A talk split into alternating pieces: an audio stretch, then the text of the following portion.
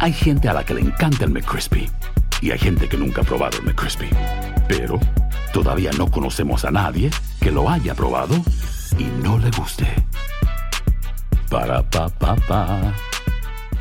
Cassandra Sánchez Navarro junto a Catherine Siachoque y Verónica Bravo en la nueva serie de comedia original de VIX, Consuelo, disponible en la app de VIX ya. Hola, soy Jorge Ramos y a continuación escucharás el podcast del Noticiero Univisión. El programa de noticias de mayor impacto en la comunidad hispana de Estados Unidos.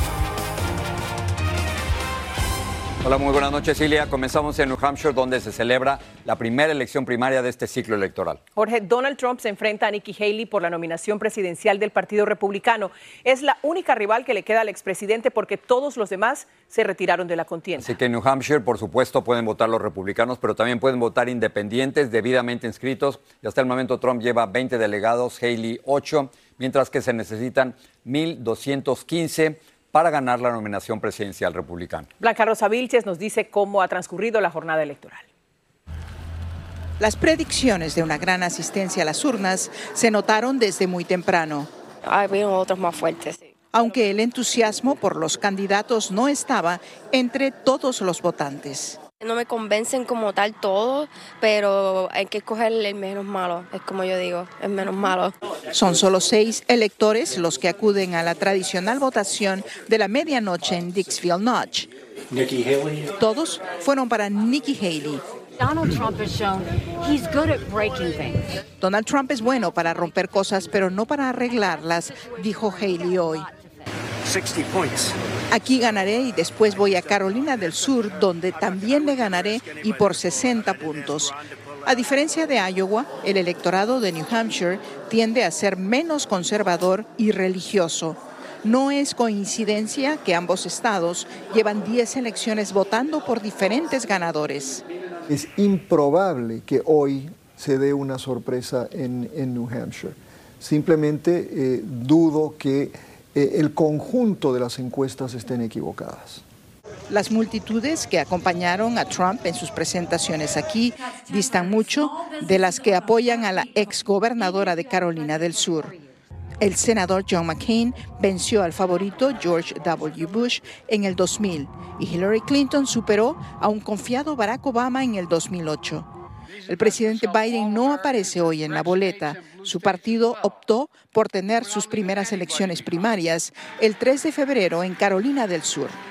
Otros 21 candidatos por el partido, entre ellos cinco hispanos, sí están en la lista. Me gustaría ver mucho más los latinos postularse ahí en los políticos y si después de mi carrera llegan dos o tres más latinos, yo gané. Quiero cambiar muchas cosas y vamos a empezar con cuidado de salud. Temas que la comunidad no ha escuchado porque los dos debates se cancelaron. Una victoria para Nikki Haley de aquí en un mes en Carolina del Sur. Bien podría recordarles a los residentes por qué votaron por ella dos veces para ser su gobernadora. De perder, sin embargo, en Carolina del Sur podría muy bien significar su Waterloo, pero eso es de aquí todavía en cuatro semanas. Lo inmediato es esta noche para ella, para ver si se mantiene precisamente en la contienda. Aquí las urnas cerrarán a las ocho de la noche, pero se espera que los resultados sean casi inmediatamente. Ilia, regreso contigo. Gracias, Blanca Rosa. La contienda de hoy en New Hampshire es una prueba para la permanencia de Nikki Haley en la contienda por la nominación presidencial republicana, porque las encuestas, las encuestas, no los resultados, sugieren que el expresidente Donald Trump es el favorito en ese estado. Según la publicación 538, así están los números. 53.9% para Trump y 36.3% para Haley. Ambos precandidatos ganaron apoyo de quienes hasta el domingo se inclinaban por Ron DeSantis. Pero el factor que inclinaría la balanza serían los votantes no afiliados a ningún partido y que pueden participar porque esta es una primaria abierta. Los no afiliados en New Hampshire son más de 343 mil electores. Los votantes republicanos van a recibir una boleta como esta en la que aparecen 24 candidatos, incluyendo a Ron DeSantis.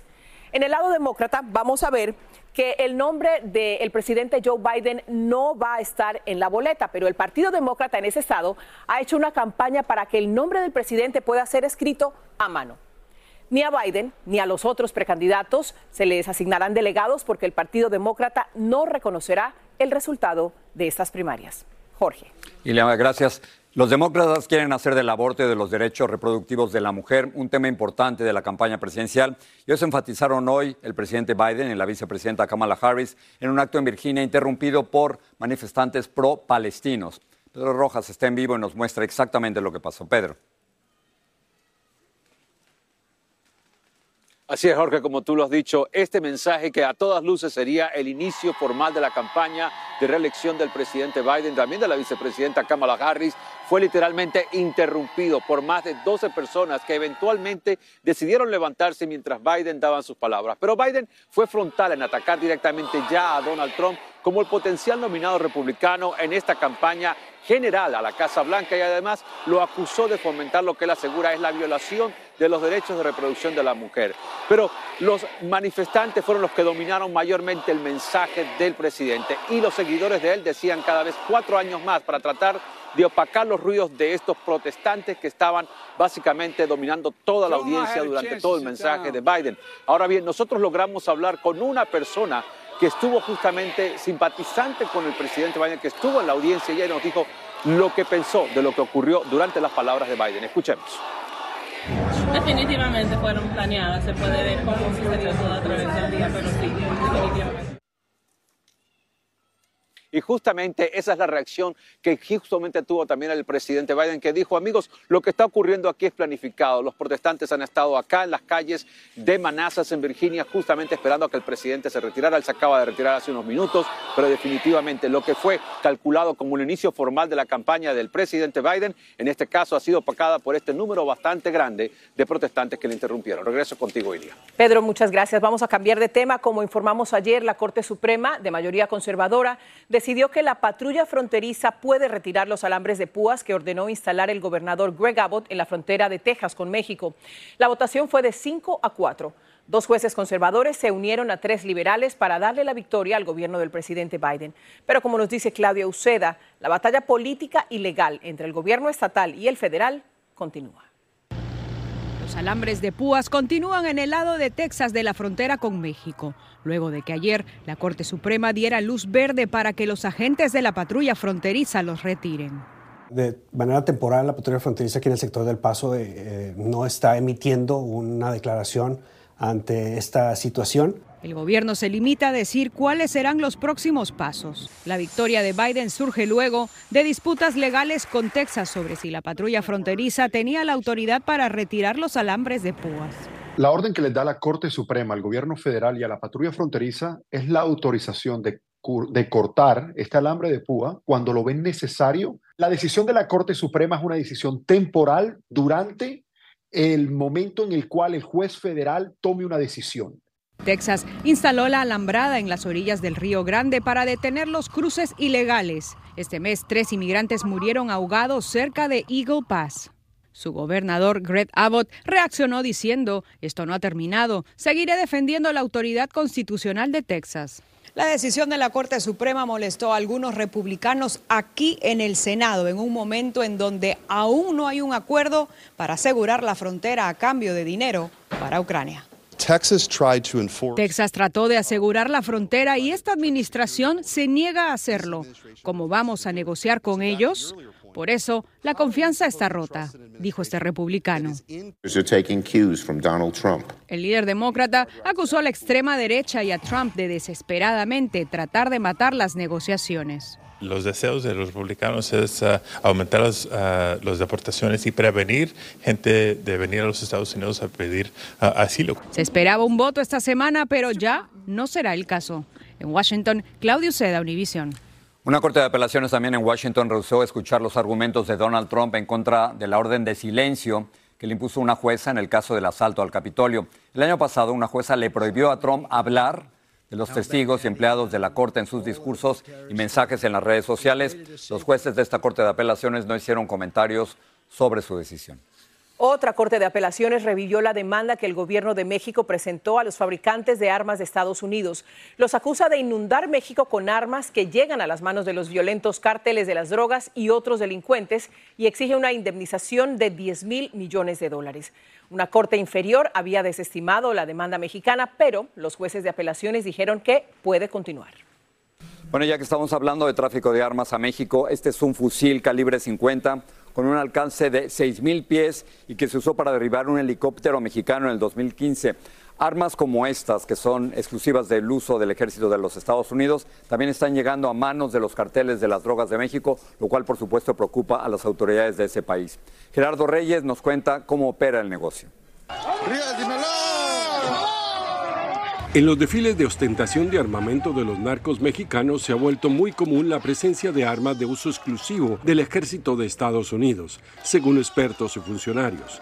Eh, hay una cosa muy importante y es que la Secretaría de la Defensa alertó a los Estados Unidos sobre armas que están entrando a México que son de uso exclusivo del ejército estadounidense. Y es muy urgente que se haga una investigación al respecto. De acuerdo con la Secretaría de Defensa, desde 2018 se han encontrado en poder de los narcos 221 ametralladoras automáticas, 56 lanzagranadas y una docena de lanzacohetes que pertenecieron al ejército estadounidense. Típicamente las armas de este tipo, algo como esta en particular, eh, fue fabricada para el ejército, los ejércitos NATO básicamente, y lo que sucede es que cuando tienen o viene el modelo próximo y quieren deshacerse de ellas, las desarman, las desguazan. Las armas son luego reensambladas por las armerías de Estados Unidos, donde los narcos las compran y las convierten en automáticas con procedimientos muy sencillos. Las empresas diseñan sus armas para que fácilmente puedan salir, eh, modificarse de ser semiautomáticas a repetición automática. Con algún dispositivo que se puede comprar en estas plataformas de venta digital. Como lo estableció Univisión Investiga, una de las armas usadas por el cartel Jalisco Nueva Generación para derribar un helicóptero del ejército mexicano en 2015 salió de los depósitos del ejército de Estados Unidos. 18 ocupantes de la aeronave murieron. Yo no lo tenía detectado. El lunes el embajador de Estados Unidos en México reconoció que no estaba muy familiarizado con el tema. Estamos comprometidos de trabajar con Sedena a ver qué es lo que hay ahí. De acuerdo con los expertos, las armas que desecha el ejército de Estados Unidos para renovar sus inventarios las venden en grandes cantidades y a precios muy bajos. Sigo contigo, Elia. Muchas gracias, Gerardo. El secretario de Defensa, Lloyd Austin, hizo su primera comparecencia pública desde que ingresó a un hospital para tratarse complicaciones de un cáncer de próstata. Austin pronunció un discurso durante una reunión virtual del Grupo de Defensa de Ucrania, ante el que reiteró su apoyo a ese país. Austin trabaja desde su casa desde que le dieron de alta del hospital el pasado 15 de enero. Militares palestinos mataron a 21 soldados israelíes en Gaza, el mayor número de bajas que ha sufrido el ejército de Israel desde que empezó la confrontación. Sucedió cuando una granada impactó explosivos que los soldados colocaban para destruir edificios. Si no sabes que el Spicy McCrispy tiene Spicy Pepper Sauce en el pan de arriba y en el pan de abajo, ¿qué sabes tú de la vida? Para, pa, pa, pa. Cassandra Sánchez Navarro junto a Catherine Siachoque y Verónica Bravo en la nueva serie de comedia original de VIX, Consuelo, disponible en la app de VIX ya. Gracias por seguir con nosotros en el podcast del Noticiero Univisión. En temas de salud, un análisis de sangre podría ayudarle a los médicos a detectar la enfermedad de Alzheimer con gran precisión y podría hacerlo incluso antes de que se manifiesten los síntomas de la enfermedad. Así lo sugiere un nuevo estudio publicado esta semana en la revista académica JAMA de Neurología. Vilma Tarazona nos explica. El nuevo estudio asegura que la nueva prueba de sangre que se espera esté disponible en el mercado pronto ayuda a diagnosticar el Alzheimer con un 97% de precisión. Lo que todos debemos estar haciendo. El neurólogo Carlos Ramírez trata a pacientes que padecen la enfermedad y dice que esto es una revolución médica. Primero que todo es excitante que tengamos ahora un método para detectar personas con alto riesgo de Alzheimer y para confirmar el diagnóstico y poder diferenciar los diferentes tipos de demencia. Eso es fantástico. La prueba de sangre, explica el doctor Ramírez, detecta las proteínas dañinas que se van acumulando en el cerebro de una persona que está desarrollando el Alzheimer hasta 15 años antes de presentar síntomas de la enfermedad. Los pacientes a quienes se los vamos a dar es a los que sospechemos que tengan un riesgo alto, aquellos que tengan una forma de demencia que se parezca al Alzheimer, pero no lo es. Entonces vamos a poder hacer eh, el diagnóstico eh, mucho mejor. En el que ella está con, con otros viejitos. Si alguien conoce el dolor familiar y el deterioro mental que produce el Alzheimer, es Sonia Pita. Su madre desarrolló la enfermedad hace más de una década y cuenta que hace dos años ella no la reconoce. Yo le preparé un cuarto aquí en la casa y, y se quedó aquí y fue terrible porque a las dos de la mañana se despertaba gritando, ella no sabía dónde estaba, ella no sabía eso. Se me escapó tres veces de aquí, de la casa, me la trajo la policía. Y yo tuve que tomar acción y tuve que ponerla en un lugar porque yo trabajo. Sonia sabe que la enfermedad puede ser hereditaria y eso le asusta. ¿Tú te harías la prueba? ¿Te daría miedo? ¿Cuál sería tu mayor miedo y qué harías? No, yo me haría la prueba porque como te dije, yo estoy trabajando en tratar de tomar mis decisiones antes de que llegue ese momento, si es que me va a pasar. Porque si me va a pasar, yo no quisiera estar como está mi mamá. La compañía fabricante de esta nueva prueba dice que una vez esté disponible en el mercado, el costo oscilaría entre los 200 y 500 dólares. En Miami, Vilma Tarazona, Univision. Hay preocupación por la manera en que está operando el Seaquarium de Miami, uno de los atractivos turísticos de la ciudad. Un reporte federal encontró repetidas violaciones y cuestiona la calidad de cuidado a los animales y esto ha llevado a las autoridades a considerar medidas mucho más drásticas. De esto nos explica Lourdes del Río. Por años ha sido una de las atracciones más populares del sur de la Florida, pero ahora podría estar en riesgo de perder el contrato que tiene con el condado Miami-Dade por supuestamente haber incumplido con el cuidado y mantenimiento adecuado de los animales que están allí. Una carta enviada por la alcaldesa Daniela Levin Cava y la comisionada del distrito donde se ubica la instalación les da un ultimátum. Cada tres meses tenemos otro incidente de otro animal y la pregunta es, ¿no? ¿Cuántos animales tienen que fallecer en el Miami Aquarium, no? Antes que nosotros eh, tenemos una posición dura con ellos y yo creo que hemos llegado a ese punto. Pero no solo el condado ha encontrado fallas, la gota que pareciera haber colmado el vaso fue un reciente informe del Departamento de Agricultura Federal, USDA, donde se citan varias violaciones a la ley de bienestar animal. Dice primero que hay problemas eh, en, los, en los edificios, en los tanques, ¿no? Cómo están manteniendo los animales, la calidad de agua, la limpieza. Esa es la primera queja. La segunda, eh, que no tiene suficientes veterinarios. Contactamos a la dirección del Sea Aquarium para obtener una reacción, pero hasta ahora no han respondido a nuestra comunicación. Este es un asunto legal bastante complicado y una de las grandes interrogantes es, ¿qué va a pasar con los animales que aquí se encuentran? ¿A dónde podrían ser trasladados?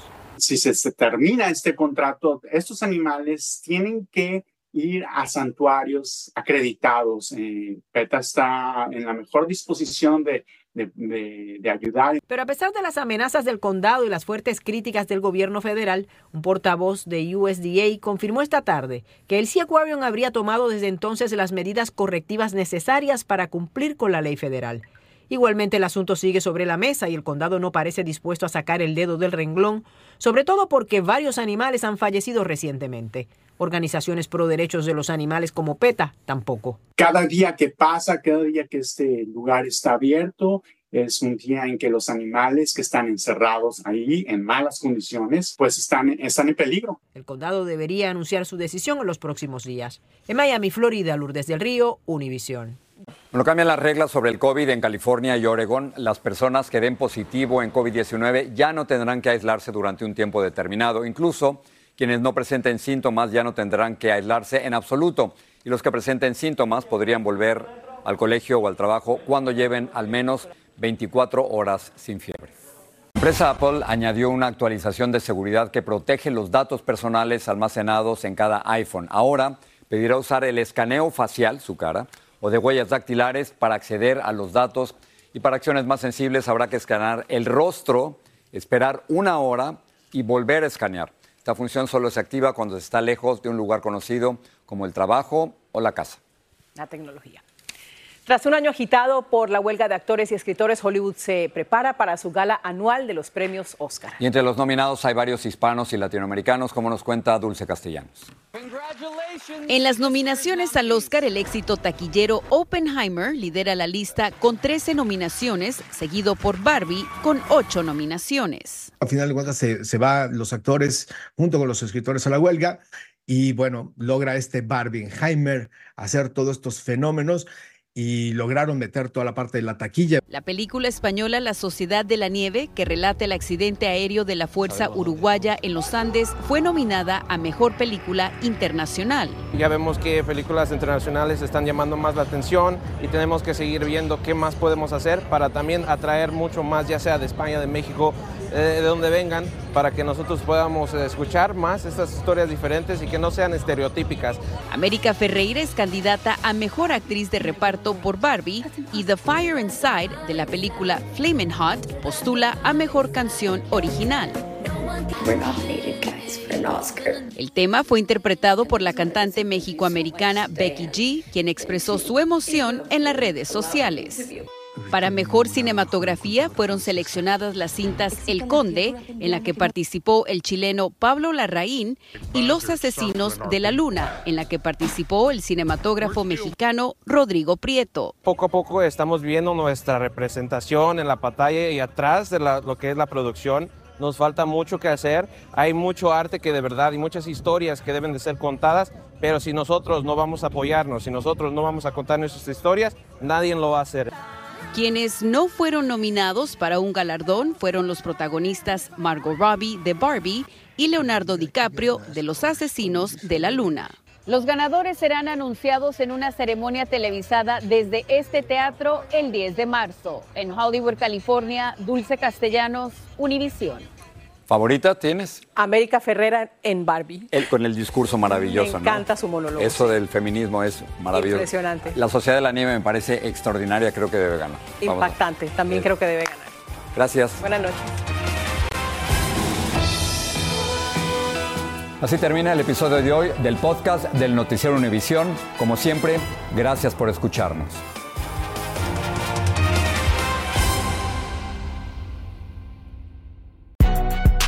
Si no sabes que el Spicy McCrispy tiene Spicy Pepper Sauce en el pan de arriba y en el pan de abajo, ¿qué sabes tú de la vida?